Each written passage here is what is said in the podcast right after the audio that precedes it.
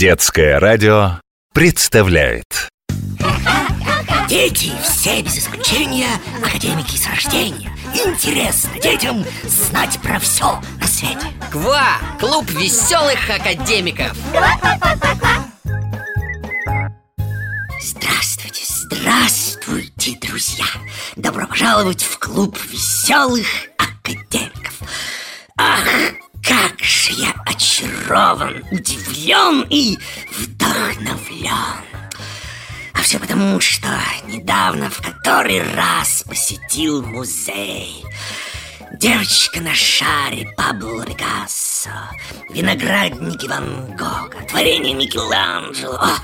Нет, ничто не заменит наслаждение настоящим искусством. Да, Друзья мои, как вы, наверное, догадались, сегодня я хочу рассказать вам об искусствоведении Восхитительной науке, которая каждому желающему открывает двери в мир прекрасного Благодаря искусствоведам, этим настоящим волшебникам научного мира, мы можем лучше понимать великие произведения. Да, только представьте, ведь когда-то не было ни музеев, ни галерей, а наслаждаться творениями великих мастеров могли только владельцы личных коллекций и их гости. А сейчас... Сейчас каждый желающий может лицезреть великие творения прошлого. В общем, добро пожаловать в мир искусства. Я обещаю познакомить вас с удивительными фактами и скромными служителями этой науки, а мой бессменный помощник Петя Промокашкин обещает показать нам невероятные художественные опыты. Лекторий. Здравствуйте! Мое почтение глубоко уважаемой публике. Это я, профессор Семен Семенович Загорулько. Ну что ж, э, как вы думаете, уважаемые юные академики, что общего в таких науках, как литературоведение, музыковедение, театроведение, киноведение, а также изучение живописи, архитектуры и скульптуры? Да, да, друзья мои, все эти направления объединяет наука о прекрасном, искусствоведение.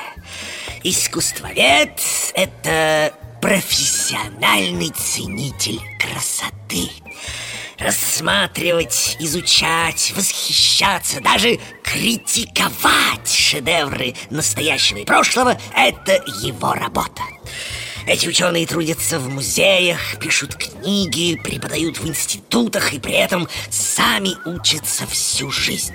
Э, Кстати, если вы твердо решите стать искусствоведом, начать обучение вы можете прямо сейчас. Например, московские школьники могут посещать лекции при Третьяковской галерее или заниматься в клубе юных искусствоведов Государственного музея изобразительных искусств имени Пушкина. Истории этого уникального хранилища я еще непременно сегодня расскажу. А прямо сейчас обратимся к самой науке. Сегодня мы не будем касаться архитектуры или театра и многих других отраслей искусствоведения. Вернемся к предмету моего вдохновения – живописи. О, я лично всем настойчиво советую посещать музеи и галереи в компании экскурсоводов. Этих всеведущих созданий, которые знают невероятно много интересных фактов. Они могут рассказать о картинах столько, что самостоятельно вы потратили бы годы на добывание этих сведений. Например, от неутомимых этих исследователей прекрасного мы узнали, как жили, творили и какими были выдающиеся художники прошлого. Благодаря античным искусствоведам до нас дошло много любопытных сведений. Например, о древнегреческом художнике Апеллесе.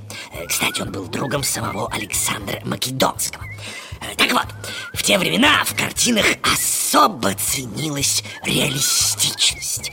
Э, Древние художники нередко устраивали между собой состязания. И вот однажды Апеллес соревновался с другим художником.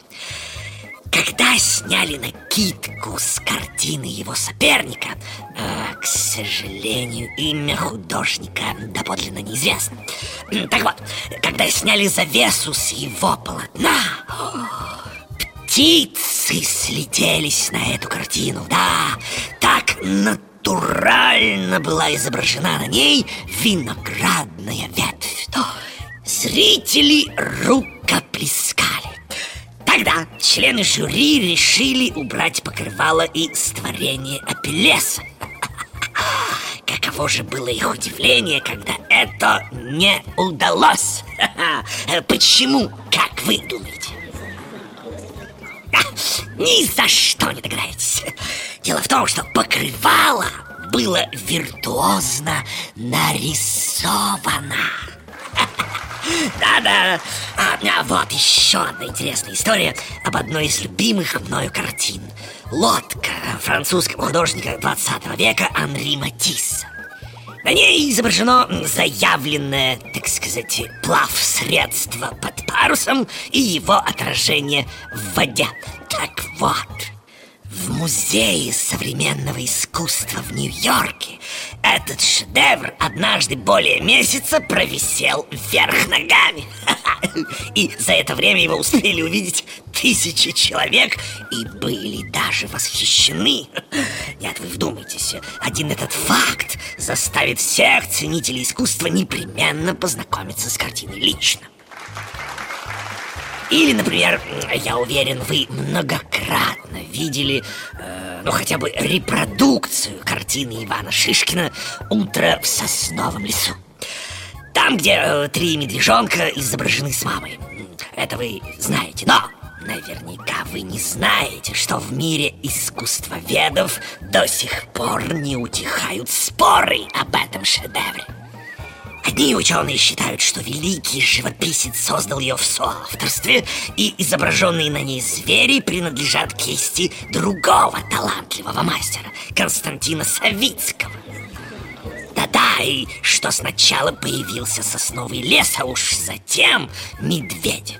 А вот другие исследователи полагают, что Шишкин сам великолепно мог нарисовать животных – кто прав, спрашивается, кто? А может, кстати, это и не важно.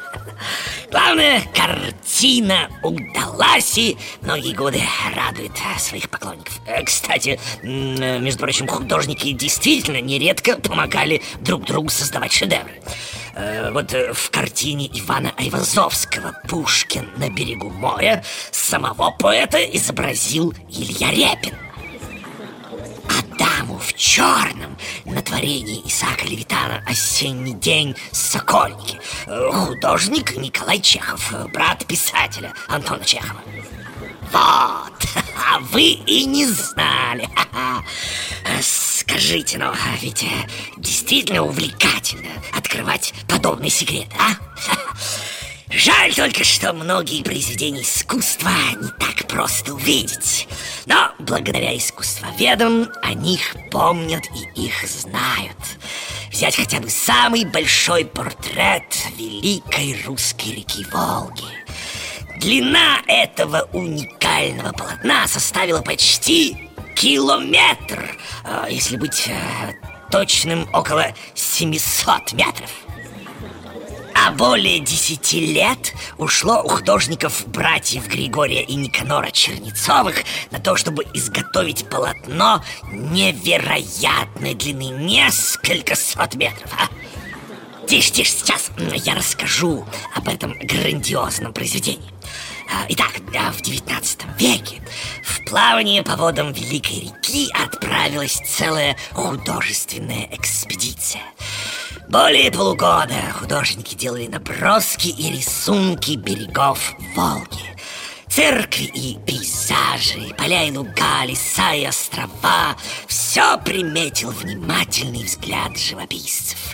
Спустя 13 лет художники явили свое творение зрителям. Полотно было накручено на два вертикальных цилиндра, и они вращались при перематывании перед глазами проплывали волжские просторы Так, словно зрители сами передвигались мимо них на судне согласитесь, грандиозная задумка. Я слышал, что современные художники хотят повторить этот необыкновенный опыт. А, кстати, об опытах. Э, нам пора подниматься на чердак, в научную лабораторию, где нас ждет Петя Промокашкин. Сегодня каждый из вас, друзья, попробует себя в живописных опытах. Ква! Клуб веселых академиков!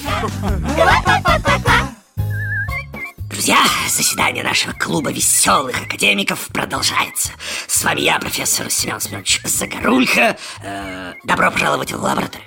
Промокашкин Петя может все на свете Превратить снежинку в пар Сделать в колбочке пожар Петина территория – научная лаборатория Здравствуйте, Петр О, да здесь у вас сегодня настоящая творческая лаборатория Да, профессор, я решил показать ребятам высокохудожественные опыты, которые очень легко воспроизвести в домашних условиях. Давайте, давайте скорее к ним приступим. Сначала я хочу показать, как с помощью небольшого опыта из трех красок желтый, красный и синий получить другие цвета. Ага, так, я могу вам ассистировать. Для проведения этого опыта нам понадобится три тюбика краски названных цветов, три небольшие мисочки, Три мисочки вода и бумажные полоски. Лучше нарезать их не из обычной бумаги, а из салфеток, потому что они лучше впитывают воду, а нам это очень поможет в проведении опыта. Все готово, Петр. Что делаем дальше? Берем миски, наливаем в них воды чуть больше половины Теперь берем краску, у меня это гуашь, и смешиваем с водой В каждую миску добавляем только по одному цвету Вот так Теперь размещаем миски по кругу Ставим их на небольшом расстоянии друг от друга Готово! Что дальше? Теперь соединяем миски бумажными ленточками Так, чтобы в центре бумага опускалась в миске с краской И внимательно наблюдаем, что происходит О, смотрите, смотрите. Белые бумажные полоски постепенно окрашиваются. А, Причем краска словно вползает на них с двух сторон. Верно, на одной полоске желтая и красная краски На другой синяя и красная А на третьей желтая и синяя. Ребята, ребята, смотрите, что происходит. Прямо на наших глазах цвета начинают смешиваться Я понял, этот эксперимент может показать, как из желтого и красного получить оранжевый цвет, а из желтого и синего зеленый. Правильно! А какой цвет получается из соединения красного и синего? Фиолетовый! Прекрасно, прекрасный живописный опыт. А как красиво выглядит этот бумажный разноцветный цветок.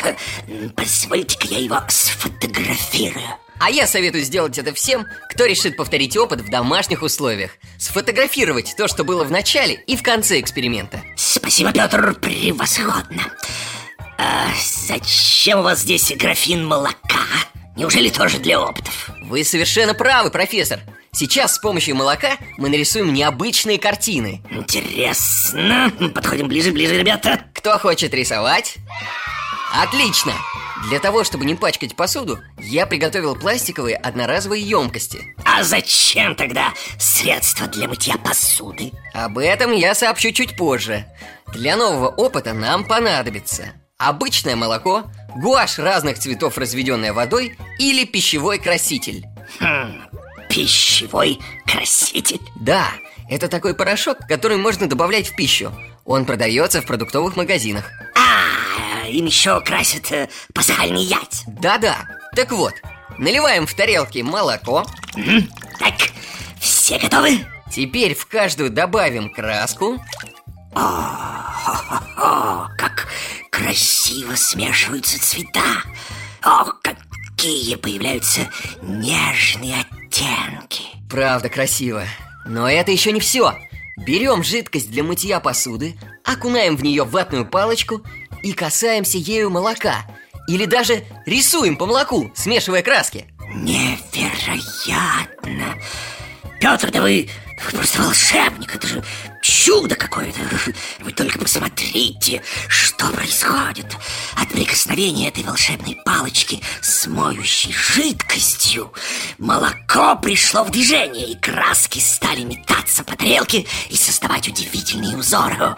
Невероятно Молоко краска, ватная палочка и средства для мытья посуды. Вот и все, что нужно, чтобы почувствовать себя настоящим магом цвета. Э, Послушайте, Петр, э, объясните ребятам, почему и как это происходит? Почему молоко пришло в такое движение? Это просто. Моющее средство расщепляет жир в молоке И слои начинают смешиваться. Получаются такие невероятные полотна великолепные картины достойный, прямо скажу, выставляться в каком-нибудь музее современного искусства. А, кстати, кстати, который час? У, так, так, так, пора спускаться в кабинет. Об одной удивительной сокровищнице и ее основателе Я хочу рассказать ребятам. Друзья, мы еще вернемся в лабораторию И вы продолжите эти увлекательные опыты Но уже после окончания нашего научного заседания. Сегодня у меня совсем нет времени. Ква! Клуб веселых академиков! Друзья, рад сообщить вам, что заседание клуба веселых академиков продолжается, и я, профессор Семен Семенович Загорулько, рад приветствовать вас в моем кабинете. Скажет вам любой ученый, кто наукой увлеченный, место в мире лучше нет, чем научный кабинет. Проходите, проходите, вот, пожалуйста, садитесь. А Я тороплюсь рассказать вам об удивительном искусствоведе. Гордости нашего Отечества, профессоре Московского университета Иване Владимировиче Цветаеве. Это папа поэтессы Марины Цветаевой? Совершенно верно этот замечательный человек мечтал создать такой музей, чтобы каждый желающий, будь то бедный студент или случайный прохожий, мог увидеть мировые шедевры, не выезжая за пределы страны. Он покупал картины и привозил их в столицу? Нет, нет. Иван Владимирович был выходцем из небогатой многодетной семьи и, как говорится, сделал себя сам.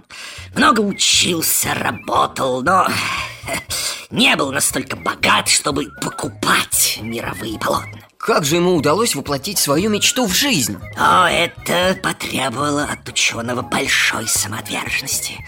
Он долго искал меценатов, а, то есть людей, готовых поддержать его идеи деньгами. И, наконец, такой человек нашелся. Юрий Степанович Нечаев-Мальцов – и вместе они начали строительство нового музея.